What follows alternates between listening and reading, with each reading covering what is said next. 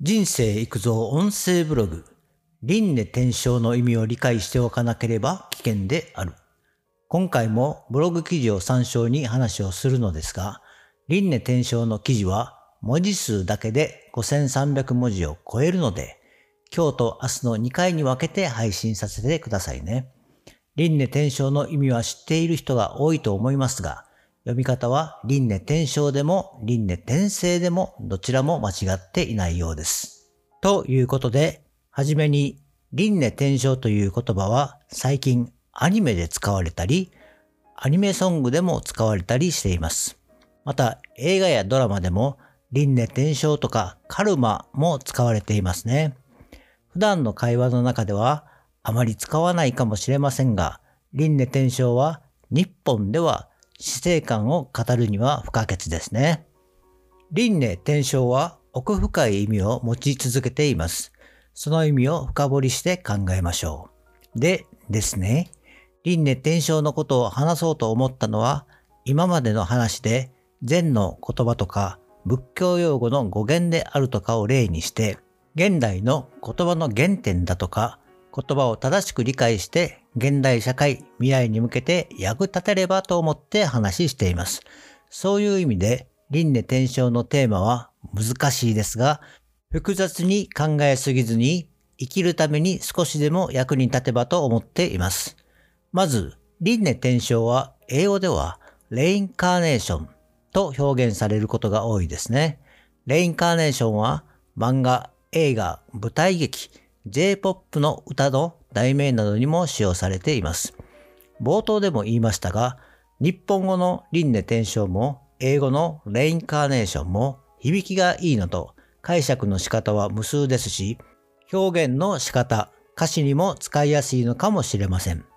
ただ、インド本来の輪廻転生とは別物だと考えてください。特に後ほど説明しますが、カルマの概念は違うものである。では、輪廻転生は輪廻と転生に分けて考えていきましょう。まず輪廻はヒンドゥー教の輪廻思想の始まりは心身とカルマ。カルマの直訳は行為、行為の蓄積の宿命によって来世の宿命が決まるとされています。ヒンドゥー教の前身はバラモン教であり、様々な思想家や多宗教であるジャイナ教、仏教などの輪廻観の影響を受けた輪廻説。カルマは過去での行為は良い行為にせよ悪い行為にせよいずれ必ず自分に返ってくる因果応報の法則のことであり、インド先生術の土台であるベーダ哲学の根底に流れる思想。つまり、カルマ、行為ですね、の結果は直ちに現れる事柄もあるし、また、次の結果となり繰り返される輪廻の原因だとされている。ただし、天国での永遠の神の恵みや地獄での永遠の罰則はこの世以外であるから、この世以外の来世は輪廻のサイクルの釣り合いが取れないためにありえないと考えられたそうです。次に、仏教では輪廻は苦、苦しみの輪廻から脱することが目的。まず、が、我ですね。永遠の魂は存在しない無我。無我でなければ輪廻転生は成り立たないというのが仏教の教えです。つまり、我が存在し続けるなら永遠に輪廻を続けることになる。すなわち、向上。変化がないという意味ですね。我が無常ならば、我はいずれ滅び輪廻は成立しない。ちょっとわかりにくいですね。仏教では心は認識のエネルギーの連続などから生じる錯覚が自我である。自我は無常であるがゆえに自我の霊魂は否定。そして死後、認識のエネルギーは消滅。次に別の場所に似たようなエネルギーが生まれる。それは消滅したエネルギーと新しく生まれたエネルギーは別物。その流れとしては一貫しているから意識が消滅することはない。つまり生命が存在中でも起こっていること、心の変化、意識の変化。仏教における輪廻は心の変化、機能を知ることが必要。これらは死後を説く教えの一つではないということで、かなり難しいですよね。まあ、最初に言った苦しみの輪廻から脱することが目的と覚えておいてください。次に、天正は生まれ変わり、神聖という意味で、多くの宗教人類学者、哲学者、神地医学などの研究対象であり、宗教的な概念でもあり、哲学的な概念でもある。ただ、キリスト教とイスラム教の大多数は個人の生まれ変わりを否定している。ヒンドゥー教は前身のバラモン教では肉体が滅んでも永遠に存在する実根論である。実際に魂があるですね。しかし、派生したインド仏教は先ほど言った輪廻と同じで苦しみから脱することが目的である。後ほど話しますが、六道輪廻による生まれ変わりによる空からの脱である。仏教では無が無常であるから実根論とは異なるが、矛盾している部分もある。転生する前のことを前世、現在生きている今を現世、転生後は来世もしくは後世、これらを三世という。仏教の倫理学派は、意識は瞬間瞬間に変化して消滅、生きる滅ぶを繰り返す。これを心相続、心の相続という。心相続は人の体が死んだ後も次の世の最初の意識となるとされているのである。つまり、前世から現世に引き継がれるときに、意識も引き継がれる。その繰り返しが来世にも続くとなり、先ほどの輪廻の無我無常の法則に当てはめると矛盾している。それを日本での仏教における輪廻転生の解釈によって解消されてきた。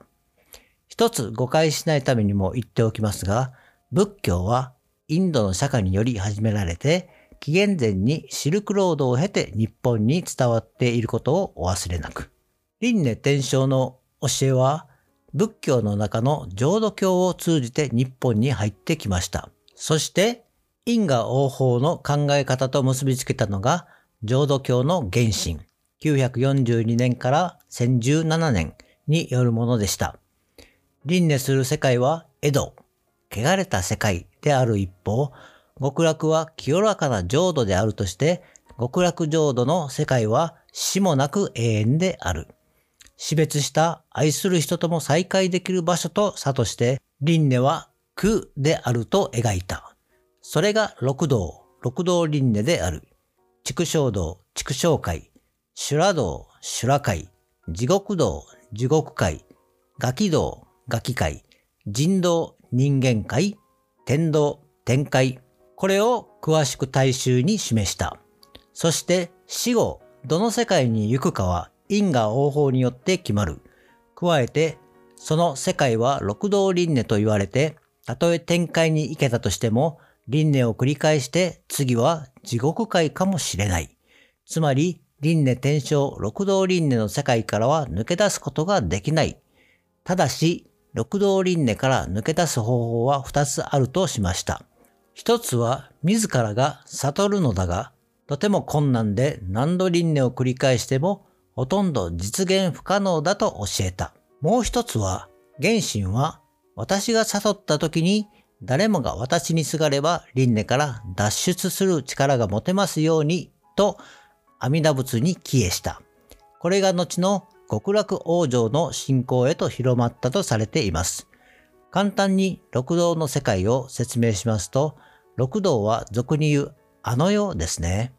趣味線は高さが80万 km、その周りに4つの州と8つの海があるそうです。ちなみに州の大きさは1つ46.755平方メートル ×2.5 千兆倍で全く想像がつかない広さです。地獄道、地獄界、生きている時にかなり重い罪を犯した人が行く世界。ガキ道、ガキ界、とても欲が強かった人ばかりの世界。畜生道、畜生界、弱肉強食の生き方をしてきた人の世界。修羅道、修羅界、人を許さず復讐することばかり考えている人の世界。修羅王、アシュラがいますが、アシュラは天界にいたのですが、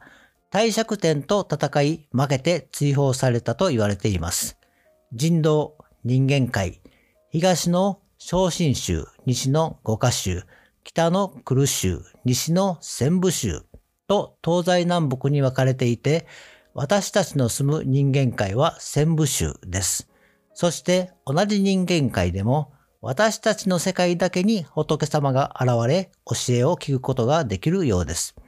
天道、天界、普段から良いことをしてきた人だけが生ける世界。先ほども言いましたが、因果応報によって決まった六道の世界にいる限り、輪廻転生を繰り返します。つまり、煩悩や苦しみと戦うことになります。やはり、六道輪廻からは抜け出したくなりますね。だんだんと話が深くなってかなり難しいですが、今回はここまでとして、明日は続きの六道輪廻から抜け出せるのか、そしてこの話がどうまとまるのか、そのあたりを話していきたいと思います。ではまた明日。バイバイ。